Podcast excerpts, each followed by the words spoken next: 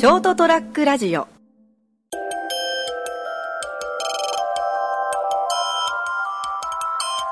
皆様こんばんは。えー2018年12月の13日木曜日、成田屋デリリウムです。お届けするのは、えー例によって、えー今回も私一人でお届けいたします。まあ、あの、皆様はどうかちょっとわからないんですけども、私の場合は、一人でご飯を食べるという機会が非常に多くてですね。まあ、あの職場でですね、あのこう、食堂がある、えー今現場なので、お昼ご飯はですね、仕事してる時は、えーそちらの方で食べるんですけれども、まあ、主に、えー夕飯と言いますか、あと休みの日ですね。まあ、あの、別に一人で、一人ご飯とか言うんですかね。あのー一人で食べ、食べたり、あの、飲食店に行くのが別に好きなわけではないんですが、まあ、身近にですね、えーそう、頻繁にですね、一緒に行く方もいないので、必然的に、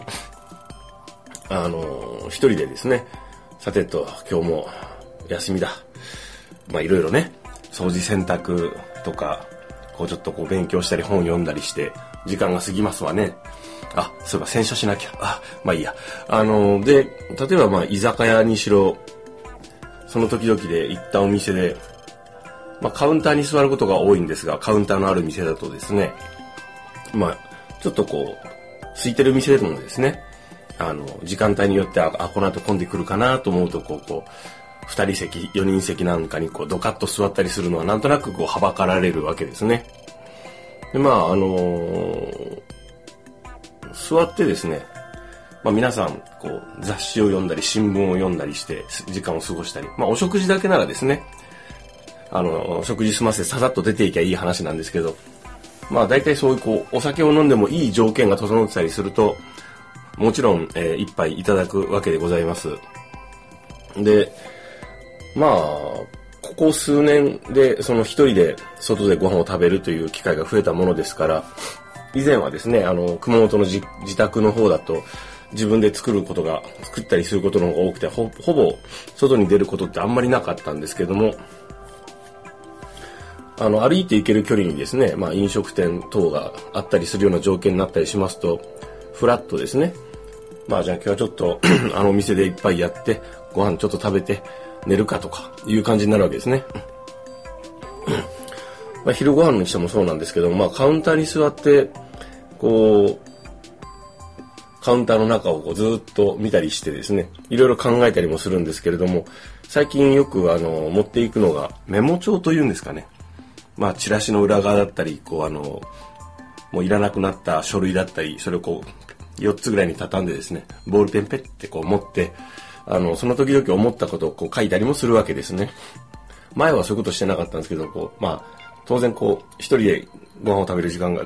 あの、機会が増えると、に従ってですね、あの、いろいろ考えてはいたんですけど、それをこう書き留めておくようにしたりもするわけですね。まあ、カウンターとかを見てるといろいろ思うこともあるわけですよね。あの、こう厨房がこう、パッと見渡せるタイプの居酒屋さんに行った時なんですけども、あのーこう厨房の中のステンレスのね、この、が貼ってある壁ですね。そこにあの、100均で売ってる、あの、サランラップとかアルミホイルとかをペッてかけておく吸盤式になってるやつですね。それが置いてあって、あ、どっかで見たなと思ったら、そういえば、あ、あれ、俺も買ったと思って。ただ、私が買ったそれはですね、同じ、多分ほぼほぼ同じものだと思うんですけども、あの、買って、冷蔵庫の横にペッとくっつけたんですけども、あの、で、ラップとね、サランラップとこう、アルミホイルをこうパッと入れて、あ、これ便利だなと思ってたんですけど、なんか1時間ぐらいしたらカタンっていって、あの、落ちちゃったんですね。で、何回かやり直して、こう、なんかこう、壁、壁面をこう掃除してですね、これでいいだろうとか思ってこうくっつけたりしたんですけど、やっぱりカターンって落ちるんで、もうあの、もういいと思って、あの、引退していただいたんですけども、ああ、それに比べて同じ商品かもしれないのに、このお店の、あの、ラップホルダーというか、あいつは頑張ってるなって、とか思ったりするわけですね。まあ、本当に、えどうでもいいんですけども、あとあの、こう、なんですかね、あのこう、今いるところがやめというところなんですけども、割とこう、まあ、何軒かね、数軒居酒屋さん、焼き鳥屋さんがあって、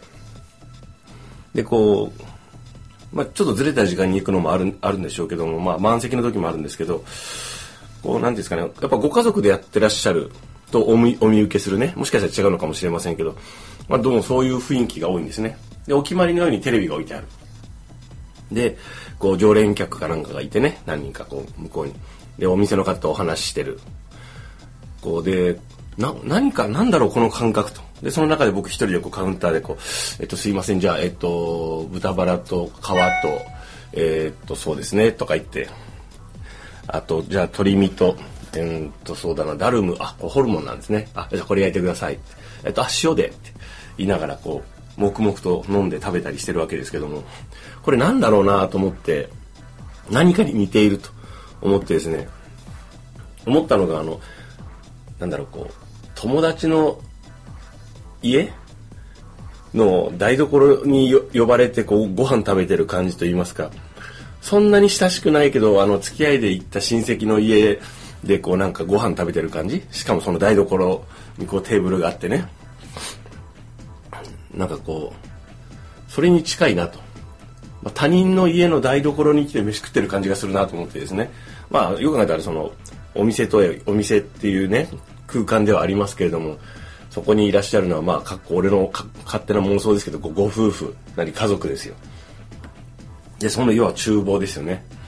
でそこでこう長年作ってきたこう料理を作って出していただく。なるほどなと。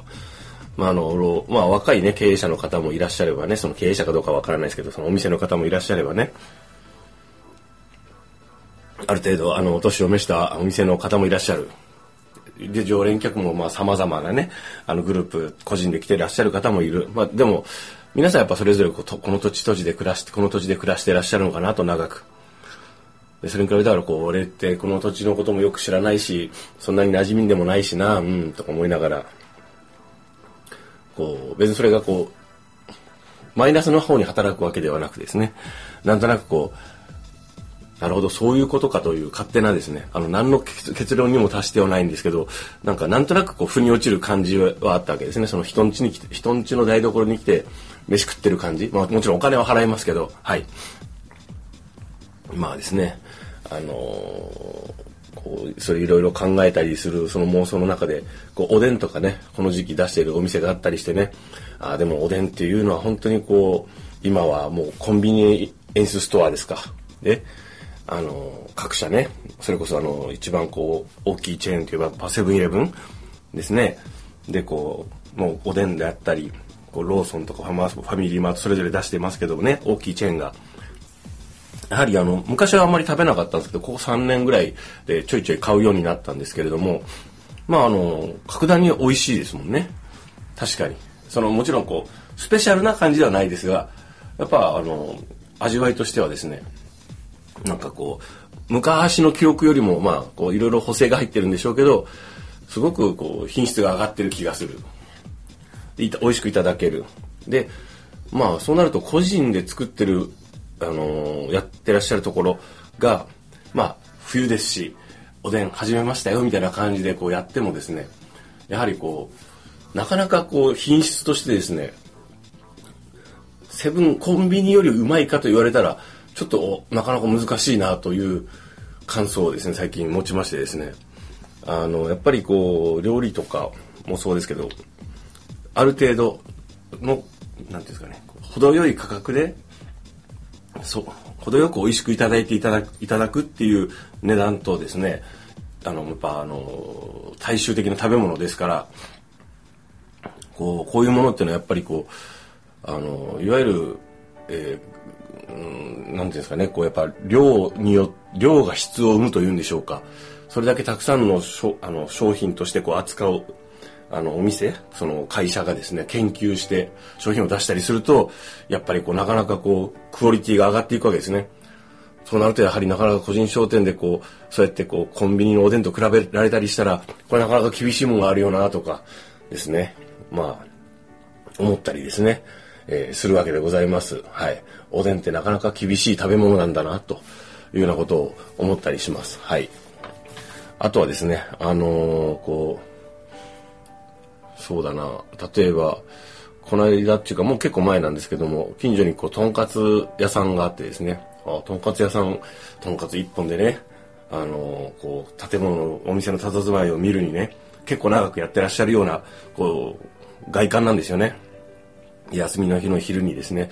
じゃあちょっと今日はあそこのとんかつ屋さんにちょっと歩いていけるようだからちょっと行ってみっかと、散歩がてら。行ってみたんですけども、まああの、結論から言うとまあその味は悪くないんですけども、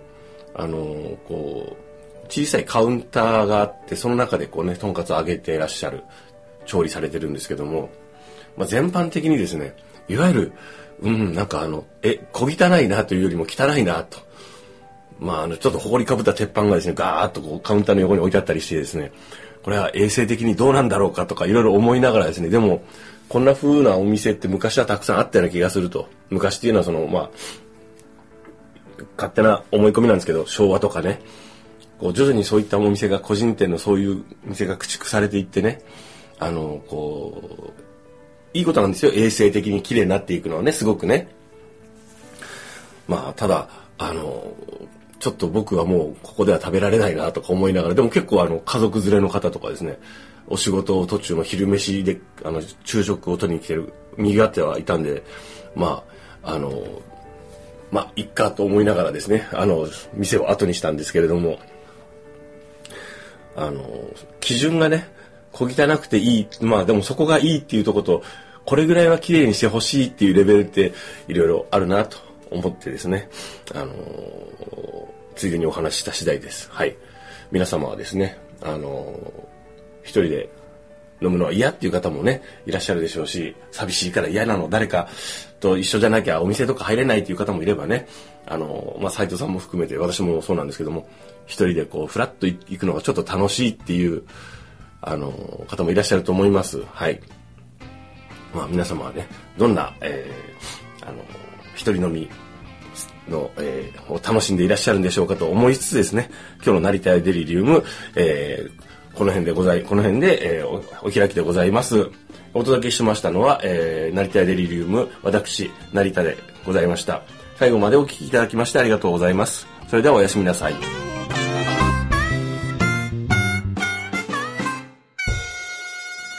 st-radio.com ショートトラックラジオ